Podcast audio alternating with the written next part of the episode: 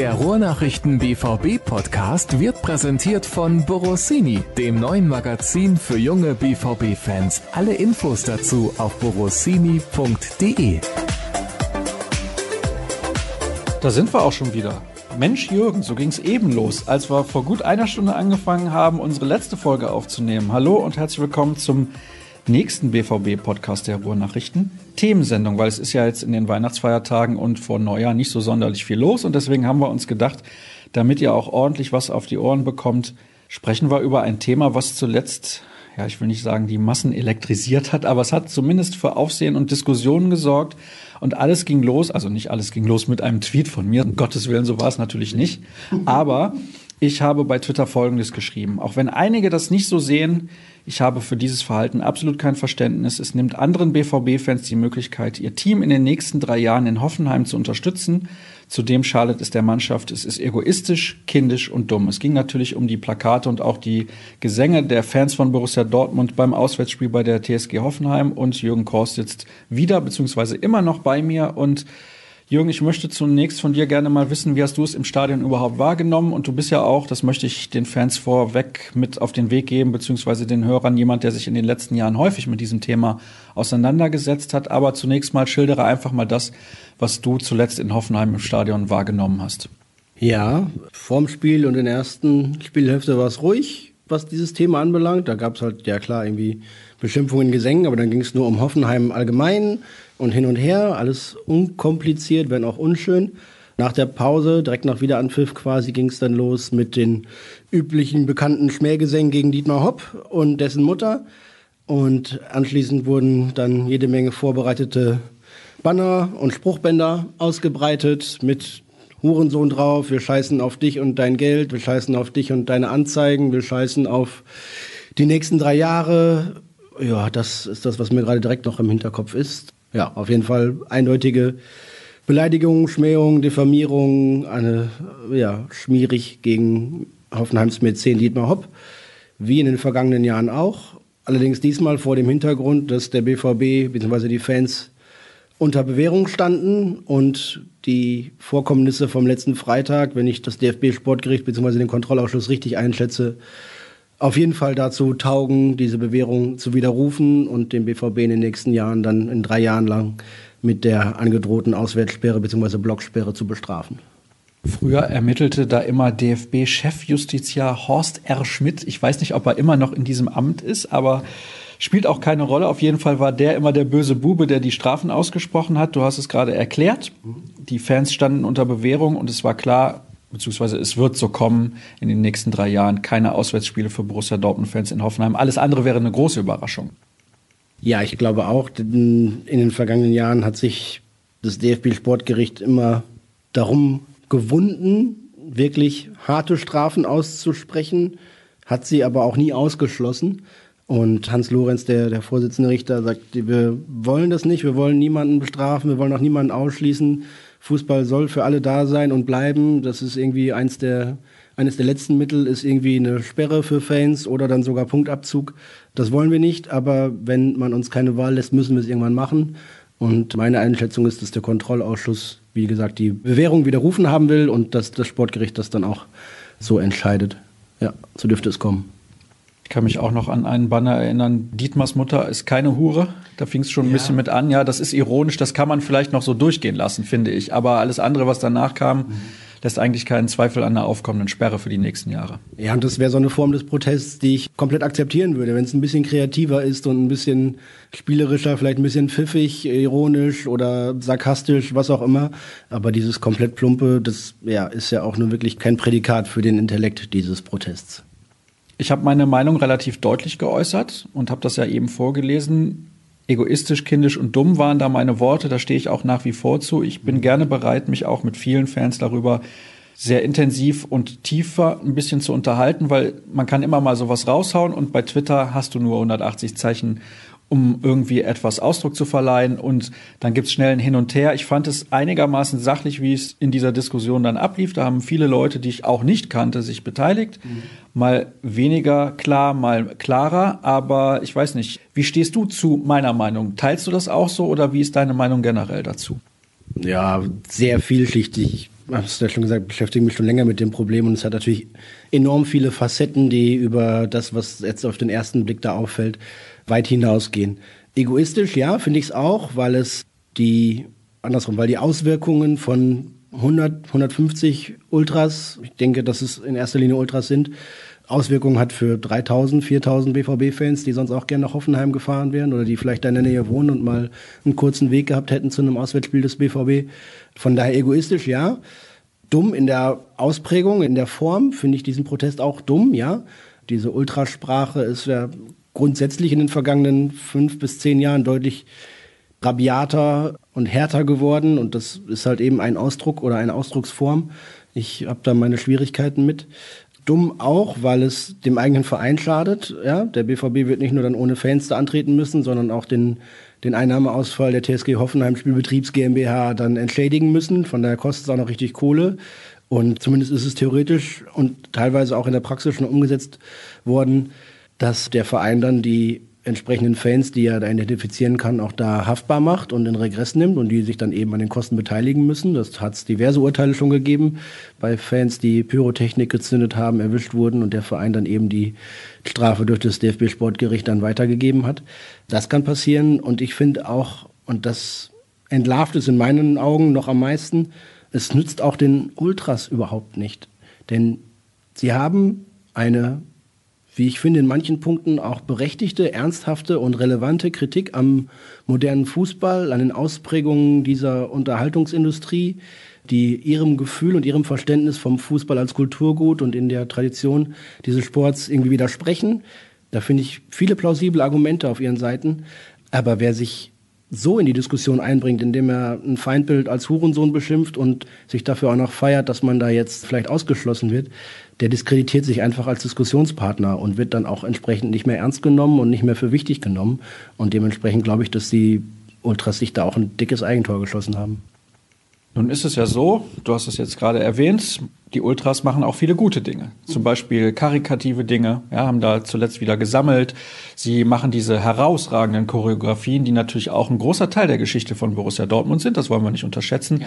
Und die Ultrabewegung generell hat dafür gesorgt, ist zumindest meine Meinung, dass es in Zukunft keine Montagsspiele mehr in der Fußball-Bundesliga geben wird. Sie haben einen erheblichen Teil dazu beigetragen, dass sich die TV-Sender und die DFL darauf geeinigt haben, dass das in Zukunft nicht mehr der Fall sein wird. Das ist alles sehr, sehr positiv. Und jetzt tatsächlich so ein Eigentor. Also, nun gut, gehen wir mal ein bisschen ein auf die Reaktionen, die dann eingeprasselt sind. Als ob die Gesänge gegen Hopp nur von den Ultragruppierungen kämen, ist eine Aussage, das Hauptproblem bleibt, dass Kollektivstrafen im Fußball erlaubt und geduldet sind. Was sagst du dazu? Ja, ich finde Kollektivstrafen auch scheiße, das kann ich ganz unverblümt so sagen, weil sie eben viel mehr Leute treffen als diejenigen, die für diese Strafe zur Verantwortung gezogen werden müssten und weil sie im Zweifel auch nicht das tauglichste Mittel sind, um dieses Problems Herr zu werden. Allerdings, das ist mir vielleicht auch schon ein bisschen angeläutert, ist der Strafenkatalog oder der Maßnahmenkatalog jetzt auch nicht so üppig, dass man noch irgendwie da viel weitergehen könnte. Dortmund ist bestraft worden, Dortmund ist wieder bestraft worden, nochmal vermahnt worden, hat eine Strafe zur Bewährung ausgesetzt bekommen und im ganz normalen Leben, im, im, Privatrecht oder Strafrecht oder sonst was, wäre da schon längst eine Strafe fällig gewesen, die noch härter geworden wäre. Und dementsprechend ist jetzt der BVB auch dran, dass es dann jede Menge Unschuldige trifft, wie bei der Sperrung der Südtribüne vor zwei Jahren oder wann es war, zweieinhalb Jahren. Oder jetzt den, wahrscheinlich, es ist ja noch nicht so, dann für eine Gästeblocksperre in Hoffenheim. Das ist total ärgerlich. Kollektivstrafen sind Mist, deswegen hat der DFB sie zum Beispiel ja auch lange, lange nicht angewandt, was zum Beispiel Pyrotechnik betrifft. Der BVB hätte nach altem Recht oder nach alter Verfahrensweise des DFB schon mehrfach saftige Strafen und auch vielleicht sogar Auswärtssperren bekommen, wenn der DFB bei seiner harten Linie geblieben wäre und unter dem alten Präsidenten dann nicht irgendwann eingeschwenkt hat gesagt, komm, wir wollen das jetzt nicht so knallhart durchziehen, wie wir es eigentlich vorgehabt hätten. Sonst wäre Borussia Dortmund schon mehrfach da auffällig geworden und hätte Strafen erhalten, die weit über das hinausgegangen wären, was tatsächlich dann der Fall war. Das war das Thema Pyrotechnik, gerade auswärts. Nach den Pokalfinals etc., Pokalauswärtsspiele in Magdeburg und so weiter, da wäre längst bei einer Fanschaft, die unter Bewährung steht quasi und die extrem im Fokus und unter Beobachtung steht, hätte schon längst gerappelt. Dieses Thema Hopp ist jetzt natürlich nochmal besonders diffizil, weil der DFB sich da klar positioniert und sagte, Menschen, die sich in diesem Maße für den Fußball engagieren, die ansehenswürdige Personen sind, die müssen wir auch schützen. Und dementsprechend ist klar, wo die Gerichtsbarkeit steht des DFB, wo die zivile Gerichtsbarkeit steht, ist noch eindeutiger, denn das ganze Kraichgau ist Hoppland und die bisherigen Verhandlungen vom Amtsgericht in Sinsheim, die da mit Beteiligung von BVB-Fans gelaufen sind, ja, sind schon juristisch relativ skurril, um es mal einigermaßen neutral zu formulieren. Schon teilweise auch absurd, was da läuft. Das darf man auch so aussprechen, denke ich. Die meisten der Anzeigen bzw. Verfahren verlaufen dann im Sande oder werden gegen Zahlung von Spenden an gemeinnützige Zwecke auch eingestellt. Also geht es da nicht irgendwie darum, irgendeinem Fan nochmal 200 Euro aus der Tasche zu leihen oder sonst was, sondern einfach nur darum, dass er sich das nicht mehr bieten lassen will. Das ist ein gutes Recht. Niemand muss in der Öffentlichkeit derart beleidigt werden und das auch ertragen. Das muss er nicht. Trotzdem macht er, wie ich finde, in dieser ganzen Diskussion auch Fehler. Zum einen diese Anzeigenwellen, die dann irgendwie vor zwei, drei Jahren wieder gestartet sind. Dazwischen war es jahrelang relativ ruhig. Dieser Protest hatte sich ein bisschen normalisiert zumindest. Und wenn er sich vielleicht da zurückgehalten hätte, dann wäre jetzt TSG Hoffenheim irgendwie wie Bayer Leverkusen oder VW Wolfsburg ein normales Mitglied der Bundesliga und nicht gemocht und nicht geliebt, aber dann irgendwie hingenommen. Aber da hat er natürlich zur Eskalation deutlich beigetragen und das ganze Thema nochmal wieder richtig entflammt. Und eines dieser Ergebnisse haben wir jetzt halt vor uns liegen. Es wurden ja auch die Dortmund-Fans im Stadion beschallt. Also das ist natürlich auch so eine Aktion. Das, ja. Mal ganz ehrlich, Jürgen, also das geht gar nicht. Ja. Wir wollen nämlich jetzt nicht hier irgendwie alle Borussia Dortmund Ultras oder alle BVB-Fans, die in Hoffenheim waren, anklagen und, und sagen, ihr macht alles schlecht, um Gottes Willen, und kümmert euch vernünftig darum, dass das in Zukunft nicht mehr der Fall sein wird. Auch Dietmar Hopp hat Fehler gemacht. Du hast die Anzeigenwellen angesprochen, weil es ein paar Jahre ruhig war. Und dann kam er wieder und auch diese Aktion, wo sie irgendwelche Geräusche da in Richtung Fankurve ausstrahlen, also da fehlt mir jegliches Verständnis für, weil da müsste Dietmar Hopp doch eigentlich komplett drüber stehen und sagen, mein Gott, die sollen da in der Kurve machen, was sie wollen.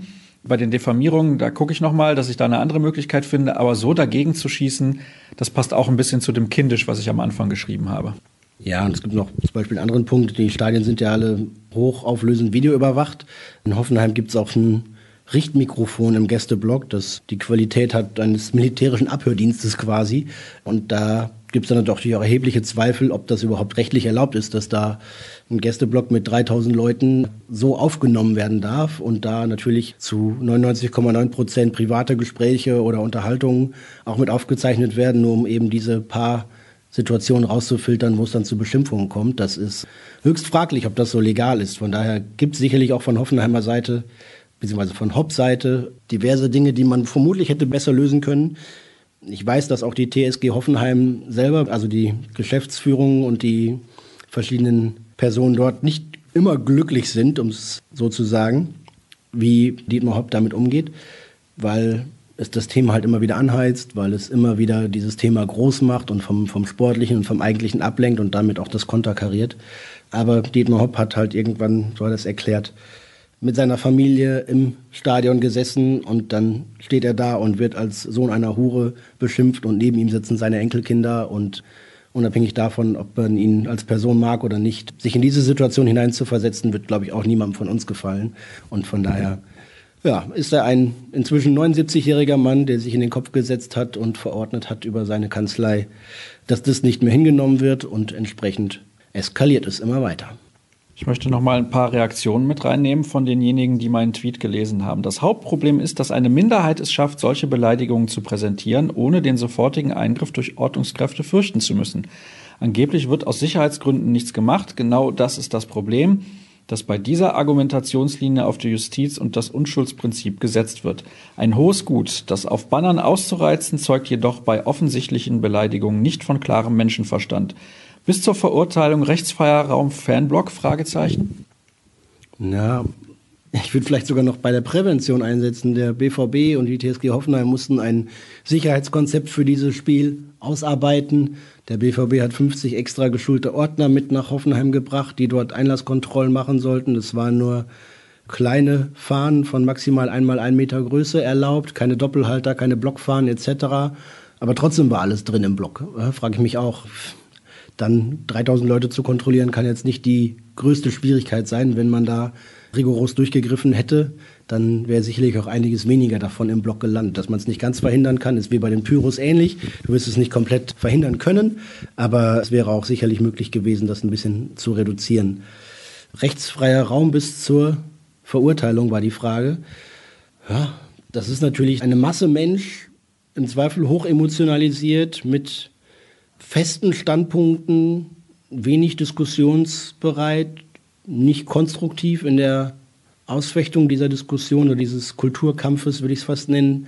Da geht es natürlich bis an die Grenze dessen, was guter Geschmack erlaubt und was rechtlich erlaubt ist und auch darüber hinaus dann eben bis zur Verurteilung muss dann erstmal keiner was fürchten. Und wenn man dann irgendwie vielleicht für eine geringe Geldstrafe das Verfahren eingestellt bekommt, dann mag das vielleicht in gewissen Kreisen sogar eine Art Ehrenzeichen sein. Ich finde es trotzdem wenig hilfreich, weil es eben dem ureigenen Anliegen der Ultras, das sie damit eigentlich ansprechen möchten, nicht dient.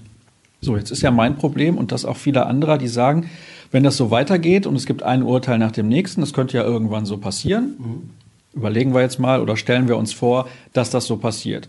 Dann sind wir irgendwann so weit, dass wir da eine sterile Stimmung haben. Da ist überhaupt gar kein Support mehr oder sehr wenig. Oder viele sagen, oh, guck mal, wie in England der Support ist, seitdem es da keine Stehplätze mehr gibt und so weiter und so fort. Aber eigentlich schneiden sich doch diejenigen, die das gemacht haben, ins eigene Fleisch. Weil sie könnten normalerweise ihre Mannschaft ganz einfach da unterstützen, mit tollen Fangesängen, mit jeder Menge Support und so weiter und so fort, wenn sie keinen Ärger machen. Ist doch eigentlich strunzdumm. Ja, so funktioniert die Ultra-Ideologie aber nicht. Ne? Ich kann mich an das Beispiel in, in Dortmund erinnern, als die Polizei fragwürdigst der Berliner Hauptstadtmafia ihr Banner weggenommen hat und es da zu großen Ausschreitungen kam und sich dann zweieinhalb von drei Dortmunder Ultragruppen solidarisiert haben und auch den Support eingestellt haben, weil die Ultras von Berlin Ärger mit der Polizei hatten. Also da war die, die Loyalität und Solidarität unter den Ultras größer, die sich ja sonst eigentlich nicht mögen, ja, unter den Ultras größer als die Hingabe und die Leidenschaft für den eigenen Verein und die Unterstützung da. Das ist, glaube ich, vielen nicht so bewusst, aber es ist ein spezielles Feld, es ist eine ganz besondere Kultur, Jugendkultur, die in den vergangenen Jahren, glaube ich, noch mal ein bisschen, ich will nicht sagen radikaler, das klingt falsch, aber akzentuierter und abgrenzender geworden ist, glaube ich. Und dementsprechend kann man diese Art und Weise nicht immer verstehen, so geht es mir. Ich kann sie auch nicht immer gutheißen, aber deswegen muss man sie auch nicht, nicht wegdiskutieren oder nicht per se schlecht machen, nur weil sie anders sind oder anders ticken. Ich würde mir auch wünschen, dass da beispielsweise jetzt auch in Hoffenheim nicht irgendwie zwei Drittel der Gesänge gegen den Gegner geht, sondern vielleicht zwei Drittel für die eigene Mannschaft. Und wenn man dann noch so ein bisschen sich auf Pöbeleien und Frotzeleien mit dem Gegenüber auf der anderen Tribünenseite einlässt, meine Güte, dann soll das so sein. Aber manchmal steht mir zu sehr die Ultrakultur an sich und ihr eigenes Feiern und dieser manchmal auch ermüdende Dauersingsang zu sehr im Fokus und nicht das Spiel der eigenen Mannschaft und Borussia Dortmund, sondern das Abfeiern der eigenen Ultrakultur. So, was haben wir denn hier noch? Wäre Hopp jünger, würde er wohl darüber stehen. In seinem Alter haben die wenigsten noch irgendein Verständnis für derartige Beleidigungen. Er hat sich mit Hoffenheim einen Traum erfüllt. Wer würde es nicht machen, wenn er das nötige Kleingeld zur Verfügung hätte? Das ist ja auch immer so ein Thema. Dietmar Hopp, du hast es gerade angesprochen, ist 79 Jahre alt. Da hätten die wenigsten von uns wahrscheinlich noch die Ruhe und die Geduld, solche Beleidigungen zu ertragen. Okay, da ist jeder Charakter anders. Er ist nun mal so, wie er ist. Dann ist die Diskussion, ja, er hat da viel Geld in seinen Heimatverein gesteckt und hat diesen Verein mit sehr viel Geld in die erste Liga geschossen. Ja. Ich kann mich erinnern, es gab eine Zeit, da haben sie in der zweiten Liga gespielt, da haben sie, glaube ich, Carlos Eduardo gekauft für 20 Millionen Euro und so weiter mhm. und so fort. Also es war eine herausragend gute Mannschaft, die sie damals hatten in der zweiten Liga und sie hatten natürlich auch viel, viel mehr Geld als alle anderen. Ich halte ja als klassisches Argument immer dagegen, wenn der Dachdecker seine Bezirksligamannschaft in die Landesliga schießt mit seiner Kohle in seinem Dorf zu Hause, dann sagt keiner irgendwas. Warum gönnen das die Leute deiner Meinung nach Dietmar Hopp nicht, dass er die TSG Hoffenheim so weit nach oben gebracht hat? Denn er hat mit SAP ein Weltunternehmen nach oben gebracht und hat sich das Geld hart erarbeitet. Ja, bestimmt. Und er beschränkt sich ja bei weitem nicht darauf, irgendwie seinen Heimatverein, in dem er selbst gekickt hat, nach oben zu pushen, sondern er engagiert sich vielfältig karitativ im Kulturbereich, im sozialen Bereich, in der Klimapolitik, da klar in seiner Region im Kraichgau, aber es gibt von der TSG auch ganz spannende und wirklich gute Projekte in Afrika. Also es ist so durchaus ein, ein Gönner und auch ein, ein Wohltäter und nicht eben nur der, der Ego-Shooter, der seinen eigenen Club da irgendwie hochzüchten möchte. Das, das kann man ihm wirklich nicht vorhalten. Warum es ihm die Leute missgönnen, weiß ich nicht genau, aber sie misstrauen, und das war, glaube ich, von Anfang an so, als Hoffenheim hochgekommen ist, sie misstrauen dieser Konstruktion so ein bisschen. Das ist auch nachvollziehbar. Ne? Da ist irgendwie, ich weiß nicht die Zahlen genau, bis hoch in die 90 Prozent ist Hauptmehrheitsgesellschafter und es ist quasi sein Baby. Ähnlich kompliziert ist es ja bei Red Bull Leipzig die 17 stimmberechtigte Mitglieder haben oder sowas, ja, und sowas wie Mitbestimmung und Vereinsdenken und sowas gar nicht haben wollen. Finde ich übrigens auch nicht gut. Also nicht, ja, dass die genau. Hörer das ja falsch verstehen, gefällt mir auch nicht. Genau, also, aber es gibt halt ne, andere Beispiele. Also VW Wolfsburg ist ja genau das nächste und Bayer Leverkusen ist jetzt halt schon so lange dabei, dass man sich daran gewöhnt hat und das nicht mehr so richtig hinterfragt. Aber je nach Höhe der Zuweisungen vom Bayer-Konzern spielt man bei Bayer 04 Leverkusen halt auch im Champions League Finale wie 2002 oder wann es war oder halt mal zwischendurch gegen den Abstieg, wenn es nicht so gut läuft. Aber da hat man sich halt daran gewöhnt. Nicht, dass es irgendjemand gut finden muss, aber es sind halt andere Clubs als die, die sonst lange in der Bundesliga waren. Aber ich glaube, die Probleme oder diese Veränderungen in der Zusammensetzung der Bundesliga, Liegt zum einen daran, dass diese Clubs mehr richtig gemacht haben als andere. Es hat niemand den Hamburger SV oder den VfB Stuttgart oder den VfL Bochum und viele weitere daran gehindert, gut zu arbeiten, erfolgreich zu arbeiten, sportlich wie wirtschaftlich und sich in der Bundesliga zu etablieren und dabei zu bleiben und vielleicht sogar erfolgreich zu sein. Und das haben diese Clubs eben besser gemacht. Vielleicht hatten sie einen besseren Start durch ihre finanziellen Möglichkeiten als andere, die von unten kommen, aber die, die vorher schon oben waren, haben dann sicherlich mehr falsch gemacht, als dass sie irgendwie mit den Finger auf andere zeigen könnten. Ich kann es nicht sagen. Hopp macht sich natürlich durch diese Anzeigenwellen und sowas wieder komplett angreifbar. Deswegen ne, macht er sich halt zur Streitfigur. Deswegen landet er dann im Fadenkreuz. So wie er natürlich auch dann die Fans, die ihn beschimpfen, ins Fadenkreuz nimmt, quasi auf juristischem Wege. Das wird sicherlich dazu beigetragen haben. Aber er hat natürlich auch seine Allianzen in der Liga, hat gute Freunde in Frankfurt und in München auf höchsten Positionen im Verband und in Vereinen. Und von daher wird er da auch immer Recht bekommen auf Dauer, glaube ich. Denn die Ultrabewegung ist dann nicht so hoch angesehen, wie Dietmar Hopp das ist in diesen Kreisen. Und eben durch diese Äußerungen wie diese oder durch wiederholte Ausfälle wie diese diskreditieren sie sich eben und werden dann auch nicht mehr so gehört, wie sie es sonst vielleicht hätten haben können. Ich möchte noch mal ein paar Reaktionen der Hörer vorlesen. Elke schreibt, er hat aber in seinem Stadion die Macht, alles zu tun, was er will. Wenn man das weiß, muss man mit den Konsequenzen leben. Ich wohne nur circa 30 Minuten von Sinsheim entfernt, aber wegen der vergifteten Atmosphäre ziehe ich es vor, nicht zum Spiel rüberzufahren. Das haben wir am Anfang angesprochen. Das ist sehr, sehr schade, dass das so ist, weil das einigen BVB-Fans die Möglichkeit nimmt, ihre Mannschaft im Stadion zu unterstützen. Das würden sie sicherlich sehr, sehr gerne tun. Und du hast da bestimmt einen besseren Blick, schreibt der nächste Hörer. Alles kann er aber nicht tun und dass sein Verhalten nicht nur in Dortmund auf Kritik stößt, ist auch klar. Natürlich, auch andere Fans in ganz Deutschland sind der TSG Hoffenheim nicht positiv zugeneigt, um es mal so zu formulieren. Mhm. Und ich habe dann auch noch was dazu geschrieben, dass man natürlich auch die Meinung vertreten kann derjenigen, die Hopp stark kritisieren, aber es sind auch längst nicht alle, weil es wird halt jetzt diese Blocksperre geben, das haben wir eben auch schon angesprochen. Und deswegen sehr, sehr schade, die ganze Entwicklung. So, mein nächster Zettel, ich habe da noch einige, ja, gerne, Jürgen. Ich kann es zumindest in Ansätzen auch verstehen, wenn aus Ultrakreisen so Rückmeldungen kommen wie, wir sind nicht eingeknickt, wir haben weitergemacht, ja, obwohl man uns eingeschüchtert hat und wir stehen zu unserem Protest, wir stehen zu unserer Meinung und wir werden davon auch nicht abrücken. Ja, aber warum denn dann in dieser plumpen Form und nicht in einer kreativeren, die vielleicht auch sogar noch bessere Auswirkungen hätte und die eben nicht zum eigenen Schaden ist, sondern dann vielleicht die Diskussion wieder in den Mittelpunkt rückt. Ja, das hat ja auch im Falle der Montagsspiele der Fußball-Bundesliga auch funktioniert. Da gab es, glaube ich, diese Aktion mit den Tennisbällen, die auf den Platz geworfen wurden. Das hat zwar einige Male dazu geführt, dass die Spiele unendlich lange gedauert haben, aber es wurde irgendwie niemand verletzt oder beleidigt oder sonst irgendwas, aber man hat ein klares Zeichen gesetzt und das sogar deutschlandweit. Ja, genau. Das war eine relativ gelungene Aktion, die zumindest auch dafür für den Protest geworben hat und die Argumente in den Mittelpunkt gerückt hat oder dafür gesorgt hat, dass man sich die Argumente nochmal anhört, so rum. Und das hat funktioniert oder besser funktioniert als so diffamierende Plakate. Also es sind natürlich viele Reaktionen dabei, die sich dann irgendwie in der Aussage ein bisschen wiederholen. Jetzt ist natürlich die Frage, du hast ja eben auch schon angeschnitten, dass die Fans kontrolliert wurden, aber trotzdem sind die Banner irgendwie ins Stadion gekommen. Mhm. So. Eine Idee die in anderen Ländern ja mittlerweile an der Tagesordnung ist, wären personalisierte Tickets. Aber das wollen wir ja auch alle nicht. Also dann kannst du kein Ticket mehr an jemanden übertragen, wenn du mal kurzfristig krank bist. Und warum überhaupt, wenn sich einfach alle benehmen würden? Glaubst du, es wird darauf hinauslaufen, dass es eines Tages so kommt, dass Tickets im Auswärtsblock alle personalisiert sind? Das ist eine Überlegung, die sicherlich seit langem immer mal wieder angestellt wird bei der DFL. Ich glaube, dass es noch nicht so weit gekommen ist, dass dieses eins der, diese Partie in dieser Konstellation eine der wenigen ist, die da Gefahr laufen, dass es so weit kommt. Es gibt noch zwei, drei andere, aber solange das irgendwie vermeidbar ist, werden sie es auch unterlassen.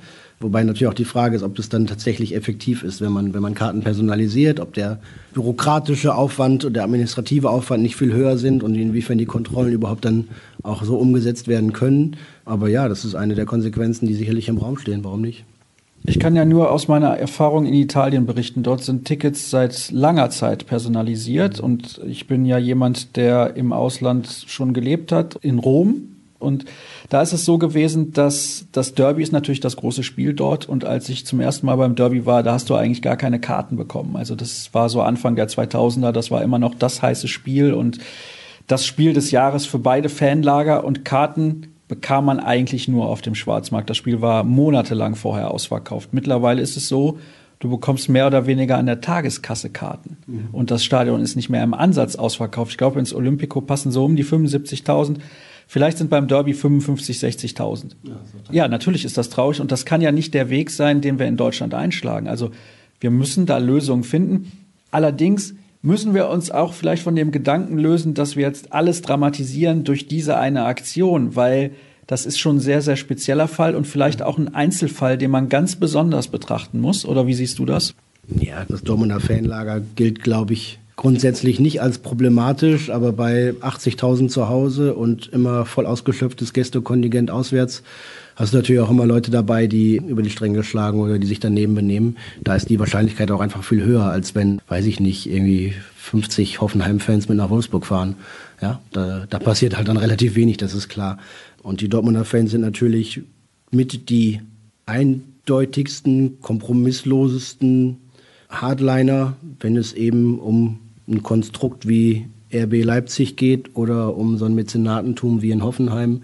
Da höre ich von wenig anderen Fangruppen eine derartig eindeutige und knallharte Position. Ich glaube, die Kölner sind in Hoffenheim auch nicht sonderlich beliebt, die Gladbacher auch nicht, die Berliner auch nicht, aber so massiv kommt es, glaube ich, vor allem nur von BVB-Seiten oder BVB-Ultra-Seiten. Deswegen ist es keine, keine Problem-Fangruppe in dem Sinne, dass das dramatische Auswüchse hätte und dass es tatsächlich ja vor allem auf diese zwei, drei Konstellationen dann hinausläuft, wo es dann wirklich schwierig wird. Das soll aber nicht das Ganze in Abrede stellen, überhaupt nicht, denn wir haben es ja auch hoffentlich mehrfach gesagt und ich betone es trotzdem nochmal, dieser Kampf um eine Fußballkultur, um Traditionen, um, um das gemeinschaftliche Gut Fußball, der darf und muss durchaus geführt werden, ist nur die Frage des Wie. Ja, und wenn du schon diese Frage stellst, die Frage des Wie, was wären denn da Lösungsansätze? Also ich meine, wie machen wir jetzt weiter? Weil wenn wir dann 2023 oder 2024 zum Auswärtsspiel nach Hoffenheim fahren, kann ich dir jetzt schon sagen, was passiert. Das eskaliert wieder komplett. Ja, möglicherweise ja. Ich glaube, das Verhindern von diesen Investorenmodellen muss ein wichtiger Punkt sein und bleiben. In Hannover zum Beispiel hat der jahrelange Protest mit, glaube ich, dazu beigetragen, dass 50 plus 1 steht und dass die Ausgliederung und all das, was Martin Kind davor hatte, eben nicht so umgesetzt werden konnte. Da hat es durchaus gewirkt, aber tatsächlich ja fast auf, auf Kosten der sportlichen Relevanz und Zukunftsfähigkeit des Vereins. Hannover 96 ist weit davon entfernt, zurückzukommen in die Bundesliga und hat große finanzielle Schwierigkeiten und dazu noch irgendwie zerstrittene Fanlager. Das ist schon schwierig und das würde ich, würde ich keinem Club wünschen. Du hast die 50 plus 1 Regel gerade angesprochen. Ich bin ganz ehrlich, Jürgen. Ich kann auf deutsche Siege im Europapokal komplett verzichten, solange die 50 plus 1 Regel in Deutschland steht. Ja, ich habe auch keinen Bock auf ein Achtelfinale gegen Paris Saint-Germain oder gegen Katar, weil Katar liegt gar nicht in Europa. Die dürfen gar nicht mitspielen in der Champions League. Total schwierig, ja. Tue ich mich auch mit schwer, mag ich nicht. Gefällt mir nicht, gefällt mir auch bei Manchester City nicht. Gefällt mir auch bei United und Liverpool nicht oder sowas, die dann, oder Arsenal, die von Eigentümerfamilien oder Konzernen beziehungsweise von, äh, wie sagt man, wie heißt das? Mir fällt das Wort nicht ein. Auf jeden Fall, die von außen geführt werden, deren Mehrheitsverhältnisse irgendwo liegen oder wie bei Chelsea mit Abramovic, da hat man sich, als die erfolgreich waren, europäisch, auch immer drüber aufgeregt. Ja, und ich bin froh, je weniger es das gibt in Deutschland, desto besser. Wenn man sich allerdings die Tabellen der ersten und zweiten Bundesliga mal so anschaut, dann findet man ja schon bei fast der Hälfte der Vereine entweder Konzerne dahinter oder einzelne Gönner, Unternehmer, Unternehmerpools, Investoren, die den Laden da am Laufen halten. Ne? Hertha BSC ist gerade das jüngste Beispiel, wo ein Investor von außen mit der Kohle, die er reinstopft, dann auch gleich das sportliche Sagen übernimmt und den Trainer installiert. Das ist schon, schon sehr bedenklich und dass da alles auf einigermaßen legalem Wege. Dadurch braucht da keine 50 plus 1 Regel gefährdet. Augsburg ist so hochgekommen durch, durch einen einzelnen Unternehmer und es gibt ja viele, viele weitere Beispiele. Der HSV wäre schon längst nicht mehr auf der Landkarte, wenn da nicht unser Freund und Logistikunternehmer Herr Kühne da ständig was reinbuttern würde. Und so geht's halt weiter und weiter, wenn man sich das genau anschaut. steckt bei so vielen da dann immer noch in einer Art von Sponsoring in Form eines Mäzenatentums oder, oder von, von Unternehmen, Investorengruppen dahinter. Und das muss vielleicht so sein, um auf dieses Niveau zu kommen, weil man die finanzielle Wucht braucht. Aber es ist natürlich auch eine Entwicklung, die, die wir durch gutes Reden nicht stoppen werden. Der, der DFB bzw. die DFL auch Einhalt gebieten muss, indem sie eben da die aktuellen Regelungen nicht aufweicht, auch nicht gegen Proteste und Druck von der finanziellen Seite her und eben sich, ja, solange die Fans für sowas kämpfen, haben sie auch meine Unterstützung. Da bin ich in jedem Kommentar bereit, mich dafür zu verwenden, keine Frage. Zwei, drei Reaktionen möchte ich nochmal mit reinnehmen. Was mich an diesen Aktionen stört, dass dadurch die Spiele zu etwas Besonderem gemacht werden. Hoffenheim und RB werden künstlich zu brisanteren Spielen gemacht und geben den Gegnern eine zusätzliche Extramotivation. Ja, ich weiß nicht, ob das die Spieler jetzt sonderlich extra motiviert, aber vielleicht schon das Umfeld und natürlich auch die Fanlager des Gegners. Und das merkst du ja, wenn du jetzt ins Stadion gehst. Du warst in Hoffenheim, das Heimspiel gegen Leipzig, auch in den letzten Jahren ja, das ist schon brisant. Auch vor dem Stadion merkt man das. Es gab ja auch einmal diese blöden Aktionen da vor dem Heimspiel gegen Leipzig. Mhm. Hm. Also es ist auf jeden Fall schwierig und denkst du auch, dass man diese Spiele künstlich im Prinzip hochpusht durch, durch diese ganzen Meinungen aus dem Umfeld und auch der Fanlager? Ja, sportlich weiß ich nicht, ob das dadurch eine direkte Auswirkung hat, aber natürlich bei dem alles, was sich rund um dieses Fußballspiel dreht, auch medial, also mich und meine Kollegen an unterschiedlichsten Positionen und Häusern eingeschlossen. Wir müssen natürlich darauf schauen, weil es ein Thema ist und ein Thema wird und leider noch aktuell wieder ein größeres Thema ist. Die Brisanz, die dahinter steckt, wäre wahrscheinlich bei jedem anderen Gegner der Kategorie Hoffenheim, ich sag mal, das ist so, so irgendwo zwischen Freiburg und Augsburg anzusiedeln wahrscheinlich von der von der Fanmasse her und von dem sportlichen Wert dieses Gegners her wäre relativ eins von vielen Spielen, hat man nicht unbedingt Bock auf die Fahrt, aber doch, wenn es irgendwie gut läuft, ist man dreieinhalb, vier Stunden da und vielleicht nachts noch wieder zu Hause und dann wäre das abgehakt, glaube ich. Aber durch diese besondere Konstellation, ja, bekommt es einen Wert beziehungsweise Nebengeräusche und Störeffekte, die es nicht bräuchte. So, was haben wir denn hier noch stehen? Auch das TSG-Bashing geht mir auf den Sack. Irgendwann ist mal gut, schreibt ein Hörer. Das kann man auch wieder kleinlich und kurzsichtig bezeichnen. Am Ende geht es ja nicht um den Auswärtssupport in einem Spiel, sondern um die fortschreitende Legitimierung und Normalisierung dieses Projekts sowie Einschränkung der freien Meinungsäußerung durch den DFB. Da haben wir ganz am Anfang der Sendung drüber gesprochen. Es ist ja keine freie Meinungsäußerung mehr, weil es eben eine Beleidigung ist. Ne? Also die freie Meinung zu äußern mit irgendwelchen intelligenten Spruchbändern wäre nie verboten gewesen. Dann schreibt der nächste Hörer wiederum, ich finde das eigentlich nur konsequent. Hätten die Dortmunder da gekuscht, hätte eine ganze Fanszene sich der Lächerlichkeit preisgegeben. Nee, sie müssen ja nicht kuscheln, sie dürfen ja sollen. Also ich bin ja bei denen, was die Sorgen um den Fußball anbelangt und dieses Projekt TSG Hoffenheim. Das kann ich ja nachvollziehen, aber die Art und Weise geht halt nicht. Also ich glaube, an dem Punkt können wir uns nicht einig werden. Und die Meinungen sind durchaus, durchaus unterschiedlich. Das sind keine Fans, das sind einfach nur dumme Krakeler. Hopp sollte, nein, muss Strafanzeige erstatten. Der Mannschaft ist es am Ende eh vollkommen Wumpe, sei mal realistisch. Nee, das sehe ich übrigens komplett anders. Das haben wir in der letzten Folge besprochen übrigens, da könnt ihr gerne nochmal reinhören. Da ging es darum, warum Borussia Dortmund zu Hause deutlich besser spielt als auswärts. Es macht einen Unterschied sportlich. Ob da zehn Prozent im Stadion versuchen, dich nach vorne zu pushen oder nicht. Ja, klar, vor allem diese 10% auswärts ja immer noch lauter sind als die 85%, die es zu Hause sind und 90% zu Hause. Ne? Das hört man schon. Und gerade die Dortmund, die gut organisiert und ordentlich laut sind, haben eigentlich in jedem Auswärtsstadion immer ein ordentliches Gewicht, was die, was die Fanbasis anbelangt und die, die Lautstärke in der Arena. Und das wird auf jeden Fall einen Unterschied machen, ja.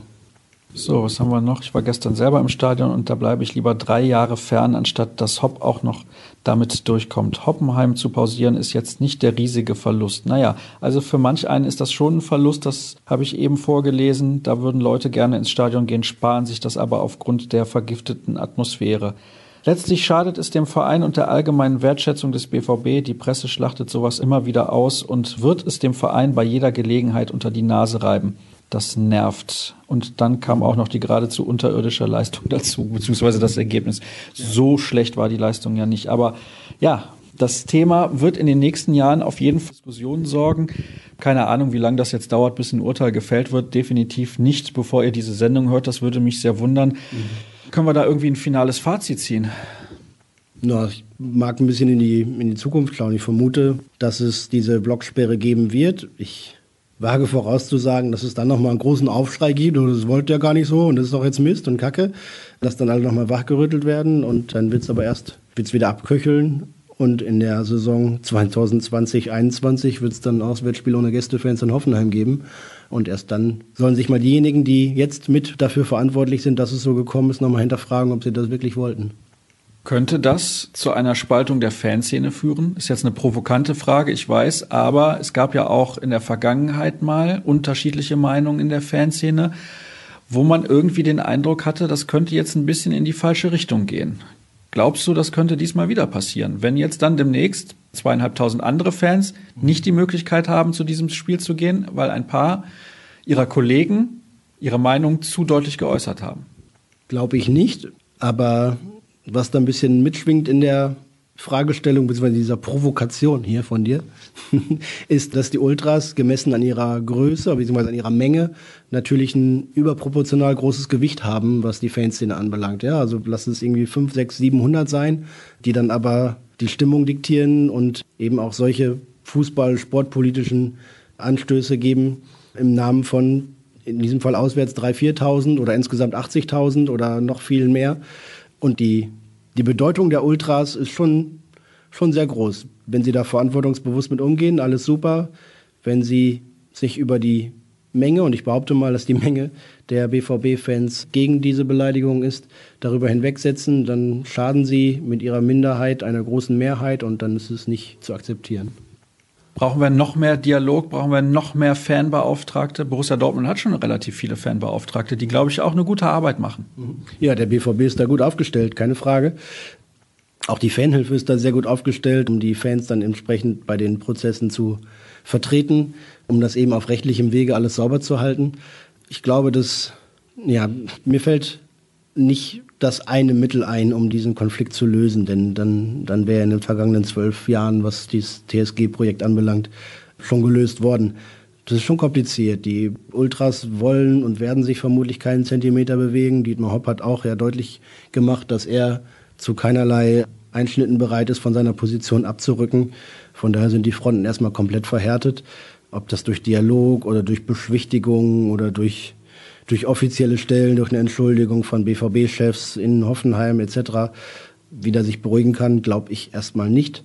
Dieses Urteil, wie gesagt, das ich erwarte, wird dann für einen kleinen Eklat nochmal sorgen und für einen großen Aufschrei vielleicht auch. Und dann wird sich das Ganze wieder ein bisschen beruhigen und normalisieren, bis es eben dann das nächste Mal zu solchen Aussetzern, wie ich es mal auch beschreiben will, kommt. Und wenn das dann eben erst in vier Jahren ist, weil es drei Jahre lang keine Gästefans gibt, dann wird es halt so sein. Wir könnten noch sehr lange über dieses Thema weiter diskutieren. Ich glaube aber, wir haben viele Sachen gesagt, die mögen manche Hörer als falsch oder richtig interpretieren. Da können wir natürlich jetzt nichts dafür, aber wir haben versucht, mal ein bisschen in die Tiefe zu gehen, was dieses Thema angeht. Ich bin auch der Meinung, dass das ein durchaus wichtiges Thema ist und dass man das auf gar keinen Fall unterschätzen sollte. Das hat auch Auswirkungen auf das, was in Zukunft in Deutschland in den Fanszenen so passieren wird. Denn, wie gesagt, es droht da eine Blocksperre. Wir halten das für sehr wahrscheinlich und das ist schade für den Fußball insgesamt, dass es so weit kommen musste. Jürgen und ich, das habt ihr, glaube ich, rausgehört, sind beide keine Freunde von solchen Konstrukten und irgendwelchen Plastikclubs. Das mögen wir nicht. Wir sind auch generell keine Feinde von Ultras, um Gottes Willen. Wir finden viele Sachen gut, die die Ultras tun, auf jeden Fall.